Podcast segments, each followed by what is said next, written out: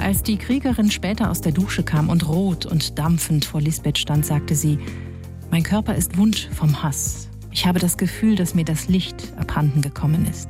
Starke Sätze aus Kriegerin, so heißt der zweite Roman der Berliner Autorin Helene Bukowski. Es geht darin um eine Freundschaft zweier Frauen, die zusammen zum Militär gehen. Eine wird dort vergewaltigt, geht wieder in ihren alten Beruf Floristin zurück. Die andere geht in Auslandseinsätze.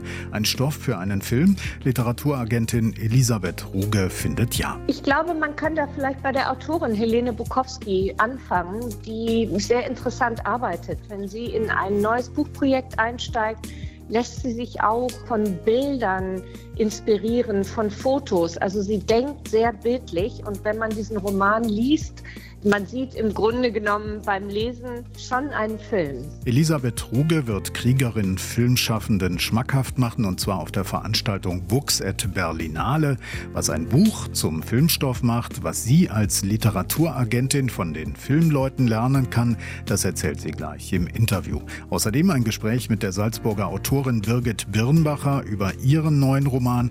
Auch ihre Tochter hat sich vergnügt zu Wort gemeldet. Ich bin Stefan Oschwart. Herzlich willkommen zu 25 Minuten Literatur. Starke Sätze. Der Literaturpodcast von RBB24 Inforadio. Die Berlinale hat begonnen und traditionell gibt es dort auch ein Get-Together von Filmschaffenden und Literaturbetrieb. Bei der Veranstaltung Books at Berlinale trifft man sich, da werden Bücher vorgestellt, aus denen Filme werden könnten. Fast 200 Bücher wurden dieses Jahr eingereicht, elf werden nun vorgestellt, unter anderem Die Kriegerin von Helene Bukowski, vertreten von der Elisabeth Ruge Agentur und Frau Ruge ist jetzt am Telefon. Hallo. Hallo. Frau Ruge, Die Kriegerin, da geht es um eine Freundschaft zwischen zwei Frauen, die zum Militär gehen. Eine wird dort vergewaltigt, wird wieder Floristin, die andere bleibt bei der Truppe und geht in Auslandseinsätze. Das ist die Kurzfassung. Was macht diesen Stoff zum Filmstoff?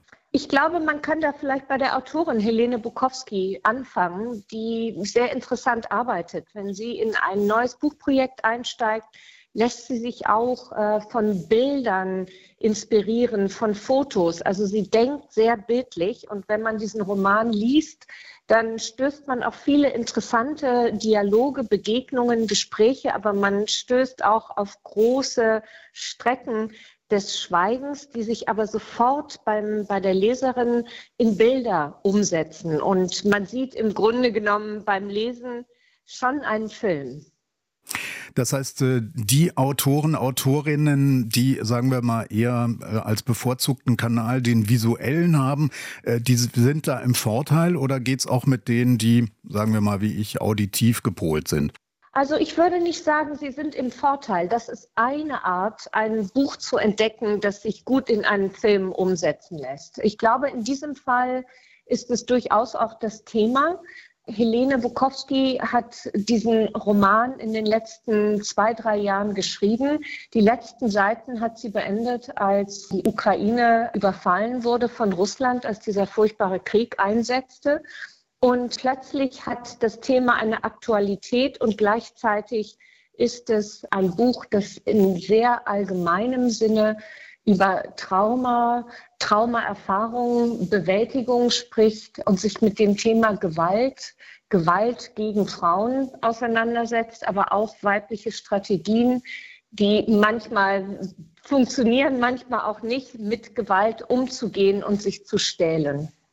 Helene Bukowskis erster Roman Milchzähne wird ja gerade verfilmt. Sie sagte, in einem Taz-Interview, sie wollte das Drehbuch nicht selbst schreiben. Generell ist das besser, wenn Autoren das an erfahrene Drehbuchschreiber abgeben? Also das kann man vielleicht auch nicht so pauschal sagen, aber ich glaube, im Großen und Ganzen haben Sie recht. Also ein Drehbuch zu schreiben ist doch etwas ganz anderes als ein erzählerisch, episch angelegten Roman. Wir haben manchmal Drehbücher vermittelt, wenn wir Filmrechte verkauft haben an Büchern, wo die unsere Autorinnen und Autoren mitgearbeitet haben. Es ist eher selten, dass eine Autorin dann äh, das Drehbuch selbst verfassen möchte. Sie sind aber gerne beteiligt, einige zumindest. Es gibt auch Autorinnen und Autoren, die sagen, ich gucke mir den Film an und lass mich überraschen. Aber es ist ein ganz anderes Handwerk. Hm. Frank Schätzing hat sich ja jetzt gerade über die Verfilmung seines Bestsellers Der Schwarm als Serie beschwert. Er sagt, es pilchert. Wann ist denn eine Verfilmung aus Ihrer Sicht richtig misslungen? Ach, das ist schwer zu sagen, aber ich glaube, vielleicht wäre ein Hinweis, wenn es einfach so gar keinen Zugriff auf den Stoff gibt, so wie er überzeugend im Buch dargestellt wurde. Also wenn quasi der Kern, die Essenz eines Romans so gar nicht berührt, so gar nicht aufgegriffen wird, so ein Grundgedanke gar nicht sichtbar wird. Die Umsetzung, glaube ich, was einen guten Film ausmacht, der auf einem guten Roman basiert, ich glaube, da kann man einfach auf sehr unterschiedliche, gute und überzeugende Resultate kommen. Was wäre denn aus Ihrer Sicht sozusagen die Erfolgsformel? Was macht einen guten Roman dann auch zum guten Film? Ich glaube, die Erfolgsformel, wenn man das so nennen möchte, wäre auf jeden Fall die Intensität und Differenziertheit weniger der Handlung, also für mich persönlich, als vor allem der agierenden Personen aufzugreifen. Und da bietet sich dieser Roman, Die Kriegerin von Helene Bukowski, an. Da sind diese zwei sehr starken Frauenfiguren, die eben eine alte Freundschaft wieder aufleben lassen oder, oder analysieren, abtasten. Aber gleichzeitig ist da auch eine sehr interessante männliche Figur, eine Vaterfigur, ein moderner Vater, der sich um den kleinen Sohn kümmert, den er mit Lisbeth, der Protagonistin, hat. Das sind tolle Figuren, die einen ähm, mitnehmen und äh, wirklich bewegen in dem Roman und wo man beim Lesen sich auch sofort vorstellen kann oder sofort Ideen hat, wen man da auf der Leinwand sehen könnte. Wie nah muss denn so eine Verfilmung am Original sein? Eins zu eins ist ja wahrscheinlich eher langweilig und ähm, das Genre ist ja auch ein anderes. Geht das überhaupt? Also eins zu eins ist, da haben Sie ganz recht, vermutlich langweilig und das kann nicht der Sinn der Sache sein. Film und Buch, das sind unglaublich wichtige, wunderbare inspirierende Vehikel der Kultur. Und es kann nicht sein, äh, dass ein Roman in der Verfilmung geglückt ist, wenn die Dinge sich so ähneln. Ich glaube, ein Regisseur ist ja ein, ein hochkreativer Mensch, eine Regisseurin. Das heißt, man erwartet, ich erwarte das zumindest, wenn jemand sich dieses Stoffes annehmen würde, also der Kriegerin, dass der Film da noch etwas ganz anderes zutage fördert, andere Aspekte und auch eine andere Weise auf den Stoff zu blicken.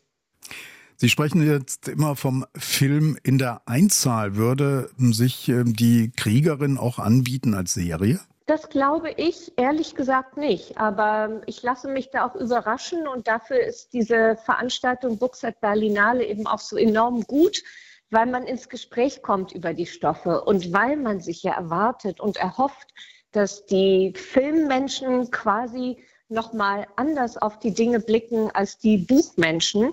Und vielleicht würde man dann auf eine gute Idee einer Miniserie, einer abgeschlossenen kleinen Serie stoßen. Aber ich muss ehrlich sagen, also die Bilder und auch die Art, wie dieser Roman angelegt ist, das lässt mich erstmal an einen Film denken.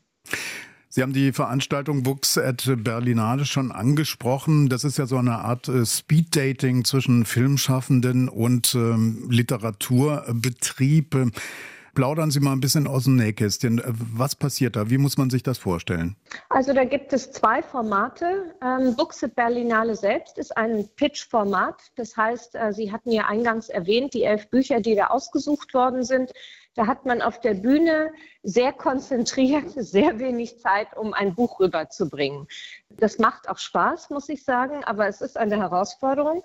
Das ist also das eine Format und darum herum gibt es äh, verschiedene in der Tat, wie Sie es sagen, Speed-Dating-Formate, wo man quasi für 10 bis 20 Minuten mit einzelnen Produktionsfirmen zusammengeführt wird und da eben eine Auswahl von Büchern pitchen kann, die vielleicht ähm, für diese jeweilige Firma interessant sein könnte.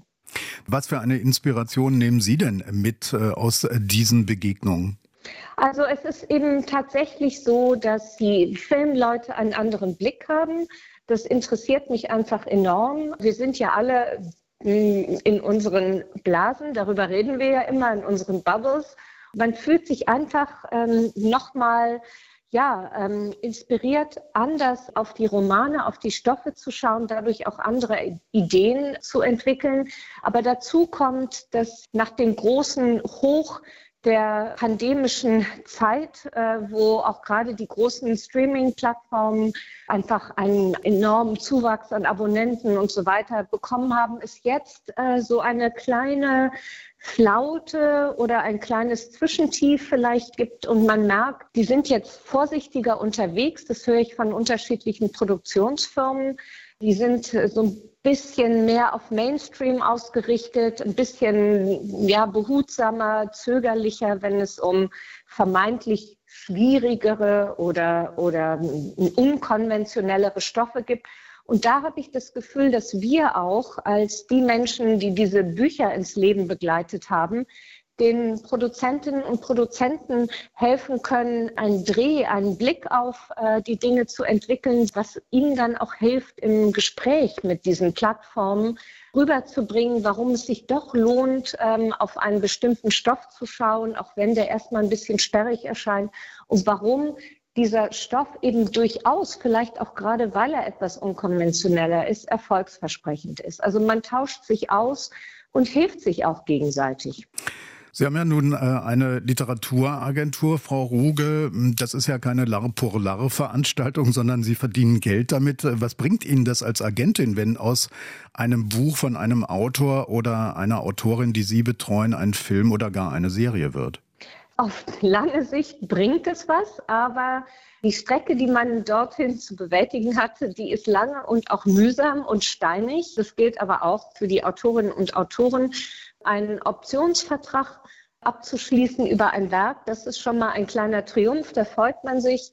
Aber dann ist der Weg der Finanzierung für die Produzentinnen und Produzenten eben ein langer und da müssen wir dann eben auch durchhalten. Also die Optionsverlängerung und die zweite Optionsverlängerung, das ist im Grunde genommen Standard. Und dann ist man schon bei den ersten Jahr, zwei Jahren äh, angelangt und äh, dann geht es, wenn alles gut geht, und das ist aber leider ein eher kleiner Prozentsatz der optionierten Stoffe, geht es dann eben in die Verfilmung. Also das sind dann schon vier, fünf Jahre, die ins Land gehen und dann sieht man vielleicht am Ende den kleinen Goldschatz. Wenn ein Buch verfilmt worden ist, das wirkt ja wahrscheinlich dann auch zurück auf die Verkaufszahlen beim Buch, oder? Es ist natürlich etwas, womit ein Verlag dann auch nochmal einen neuen Aufschlag machen kann mit dem Buch. Nicht? Das heißt zum Beispiel, dass man eine zweite Taschenbuchauflage mit dem Filmmotiv auf dem Cover startet, dass man einfach einem Buch so ein weiteres Leben verschafft. Das ist eine schöne Sache. Wenn es jetzt eine hochgelungene, aber dennoch etwas nischige Arthouse-Produktion ist, dann ist es eben nicht gegeben, dass dadurch nun die Buchverkäufe in die Höhe schnellen. Aber wenn Sie eine dann auch erfolgreiche Serie platzieren können, dann ist es für das Buch, das verfilmt wurde, gut, aber eben auch für das weitere Werk der Autorin des Autors. Ganz kurz noch zum Schluss, was erhoffen Sie sich für Ihre Autorin Helene Bukowski und ihr Buch Die Kriegerin? Ich erhoffe mir, dass wir eine tolle Regisseurin finden. Also ich sehe das jetzt eher bei einer Regisseurin, dieses bestimmte Buch, und dass wir eine inspirierte, lebhafte, engagierte Produktionsfirma finden, die ähm, mit uns gemeinsam dann dieses Buch ähm, auf die Leinwand bringt. Herzlichen Dank. Das war die Literaturagentin Elisabeth Ruge. Sie stellt Helene Bukowskis Buch Die Kriegerin bei Books at Berlinale vor. Dabei treffen sich Literatur- und Filmschaffende. Die Veranstaltung findet am 20. Februar um 10.30 Uhr im Berliner Abgeordnetenhaus statt. Herzlichen Dank. Ja, danke Ihnen. Birgit Birnbacher lebt in Salzburg. Sie war Bachmann-Preisträgerin 2019, hat selbst als Sozialarbeiterin und Entwicklungshelferin gearbeitet, war hier wie dort und immer dreht es sich in ihren Texten um die sogenannten einfachen Leute. Eine Meisterin der unpathetischen Empathie, schreibt die Frankfurter Rundschau. Der Standard nennt, was sie schreibt, Literatur mit sozialem Gewissen. Bei Jolnay hat sie jetzt einen neuen Roman veröffentlicht, Wovon wir leben, knapp 190 Seiten lang. Birgit Birnbacher ist jetzt dran. Ich freue mich sehr. Hallo. Hallo. Frau Birnbacher, wenn Sie Ihr Buch in den berühmten drei Erzählsätzen beschreiben, worum geht's? Also es geht um zwei Menschen, die beide in einem kleinen Gebirgsdorf landen, aus unterschiedlichen Gründen. Julia ist Krankenschwester, kann nicht mehr in ihrem Job, geht zurück in ihr Heimatdorf, ins Elternhaus und äh, Oskar erholt sich auf einer Reha von einem Herzinfarkt. Genau, und die begegnen sich ja da. Ich fand das sehr schön, äh, wie Sie die Begegnung beschrieben haben. Ich zitiere mal, wir lachen wieder, ich gequält, er echt Gewinner. Meinetwegen ist er eben ein Gewinner. Ich finde in diesen Pinselstrichen, da steckt schon dieses Annehmen des eigenen Schicksals quasi in der Sprache drin, also Form und Inhalt ergänzen sich hier ganz gut. Hätte die Geschichte auch anders funktioniert? Möglicherweise. Also vor allem war mir wichtig, Oscar gewinnt ja auch tatsächlich etwas. Er ist es ja, der ähm, ein sozusagen bedingungsloses Grundeinkommen zur Verfügung gestellt bekommt. Und er zeigt uns, wie ich finde, in dieser Geschichte auch, dass eben Geld allein auch nicht die Lösung ist, äh, was wir vor allem an Julia sehen. Die Person von Julia, die ist auch insofern interessant. Ähm, sie war Krankenschwester, fliegt dann raus ähm, aus dem Krankenhaus, weil sie einen Fehler macht. Sie ist aber quasi in einem typischen Kümmererberuf, was ja dann auch oft äh, Frauenberufe sind, und sie kehrt äh, zurück und am Ende gerät sie ja erst recht wieder in so eine Kümmererrolle. Wie haben Sie das aufgelöst? Wie haben Sie es gemacht? Wie habe ich es gemacht? Äh, ich habe es so gemacht, wie ich finde, dass es Frauen oft erleben, vor allem äh, Frauen der Generation meiner Mutter. Im Buch spielt ja auch Julias Mutter eine nicht äh, unwesentliche Rolle die äh, aus ihrem Leben sozusagen aussteigt, nochmal was erleben möchte, auch immer sehr viele Opfer gebracht hat in der Sorgearbeit. Und Julia möchte eigentlich genau das nicht erben, tut es aber. Und ich finde, dafür gibt es immer noch viele reale Vorbilder. Und ähm, es war mir wichtig, auch zu unterscheiden, wenn wir über Arbeit sprechen und über unbezahlte Arbeit, dass nach wie vor die Arbeit von Frauen nicht das Gleiche bedeutet wie die Arbeit von Männern. Die Lösung, die Sie in Ihrem Buch aufzeigen, ist ja, dass sich ähm, sozusagen die Last ähm, dieser Care-Arbeit, dieser Sorgearbeit auf mehrere Schultern, Frauenschultern äh, verteilt. Ist das die Lösung sozusagen? Gemeinsam sind wir stärker? Das ist eine spannende Interpretation. Eine Lösung kann ich nicht anbieten. Ich glaube, dann, dann hätte ich auch keinen Roman schreiben müssen zu dem Thema, äh, wenn ich das könnte. Aber was ich schon denke, ist, dass wir sehr oft sehen, dass ein Frauenleben funktioniert, vor allem in der Generation, in der Nachwuchsgeneration, weil ein anderes sozusagen geopfert worden ist, um das jetzt mal sehr drastisch auszudrücken. Darum ging es mir. Was ja in Ihrem Buch auch eine Rolle spielt, ist ähm, dieser Gegensatz Stadt-Land. Julia, die Protagonistin, verlässt sozusagen die Stadt, äh, kehrt sozusagen zurück äh, zu ihren Ursprüngen. Ist das typisch, dass man erstmal weggehen muss in die Stadt, um dann irgendwann doch zurückzukehren? Ach, das weiß ich nicht. Ich habe das eigentlich aus sehr pragmatischen Gründen so gewählt, nicht weil ich das unbedingt erzählen wollte, sondern weil ich es nicht anders konnte. Also ich hatte vorhin die Geschichte anders angesiedelt, anderswo weit entfernt von mir, äh, in einer schönen Stadt, die arbeitshistorisch etwas hergibt, motivisch sozusagen. Und das hat aber überhaupt nicht funktioniert. Also ich habe dann einfach gemerkt, ich muss diesen Text dorthin, äh, dort ansiedeln, wo ich selbst herkomme. Also aus dem Pongau. Genau, so ist es ja. Aus den tiefsten Bergen. Was hat Sie denn da äh, genau inspiriert? Da hat mich inspiriert, dass ich einfach dort weiß, wie diese Frauenbilder immer noch funktionieren und auch wie diese Frauenleben immer noch ablaufen. Also alles andere wäre mir dann schnell vorgekommen, auch wie eine Behauptung. Ich finde es auch immer sehr schwierig, über so Probleme in der Arbeitswelt von den Hauptstädten auszusprechen, weil es ein anderes Sprechen ist als äh, dort, wo dann diese Frauen tatsächlich leben, die das noch wirklich betrifft. Interessant an den Frauengestalten, die Sie beschreiben, Frau Birnbacher, ist ja, dass sich am Ende alle dann letztlich doch in ihr Schicksal fügen. Aber der Unterschied ist, sie haben zwischendurch was anderes erlebt. Ähm, sind ihren Träumen nachgegangen, wie zum Beispiel Julias Mutter. Julia ist in die Stadt gegangen, hat dort einen äh, Job angenommen, also war auch weg von ihrem Heimatdorf. Warum ist äh, für die Frauen dieses erstmal Weggehen so wichtig? Gute Frage. Ich glaube, ähm, was die beiden Frauenfiguren, Julia und ihre Mutter, zeigen könnten in dem Roman, wäre diese Anstrengung, die immer damit verbunden ist, Veränderung herbeizuführen. Und es fällt wahrscheinlich leichter, wenn man erstmal die Situation einfach verlässt. Das heißt, weil man dann einfach auch mal eine andere Perspektive auf die Dinge hat, oder? Richtig, eine andere Perspektive und natürlich auch aus seinem System, aus der Familie, aus diesen Zuständigkeiten, die eben die, die Sorge, Pflichten auch mit sich bringen, ausbricht und äh, sozusagen sich egoistischerweise dem widmet, was man eigentlich möchte. Dieses Stadt-Land-Thema ist ja eins, ähm, das offensichtlich viele österreichische Autorinnen und Autoren beschäftigt. Warum ist das so? Was glauben Sie? Und warum muss da das Dorf immer so herhalten als Chiffre für sozusagen das Stehengebliebene, enge, rückständige, die soziale Kontrolle?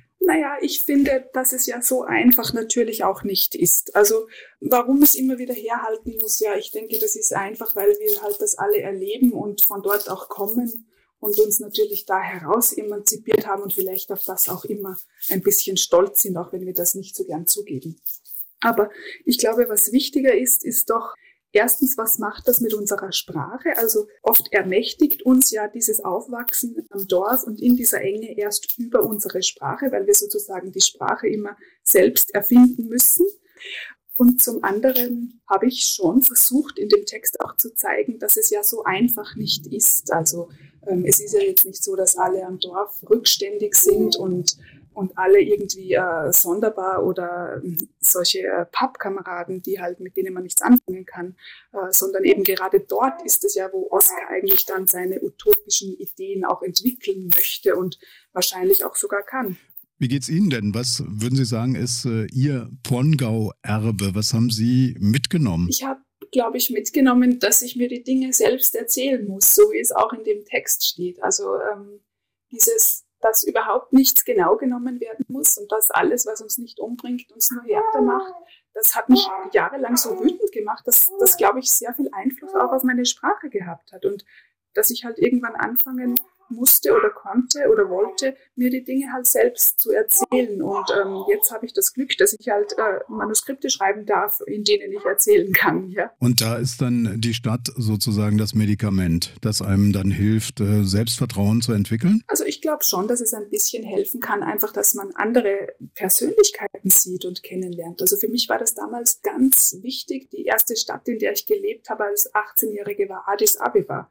Und ich kam aus dem tiefsten Innergebirg, wie gesagt. Und für mich war das ganz erstaunlich, also zu sehen, wie die Menschen, also auch Europäer, wie die gelebt haben in dieser Stadt. Und das hat mir da, wo ich herkomme, ein bisschen gefehlt. Also diese befeuernden Figuren, die was machen, was man selbst eines Tages auch machen möchte. Herzlichen Dank. Birgit Birnmacher. Wovon wir leben, heißt Ihr neuer Roman, erschien bei Jollnay, 189 Seiten. Herzlichen Dank. Danke Ihnen sehr. In dieser Woche hat ein Expertenteam in Santiago de Chile einen Bericht vorgelegt. Darin geht es um die Frage, ob der Literaturnobelpreisträger Pablo Neruda vergiftet wurde, ja oder nein. Fakt ist nur eins, im Körper des Autors war das Bakterium Clostridium botulinum und das hätte da nicht sein sollen, so die internationalen Experten. Neruda war ein enger Freund des ermordeten Präsidenten Allende.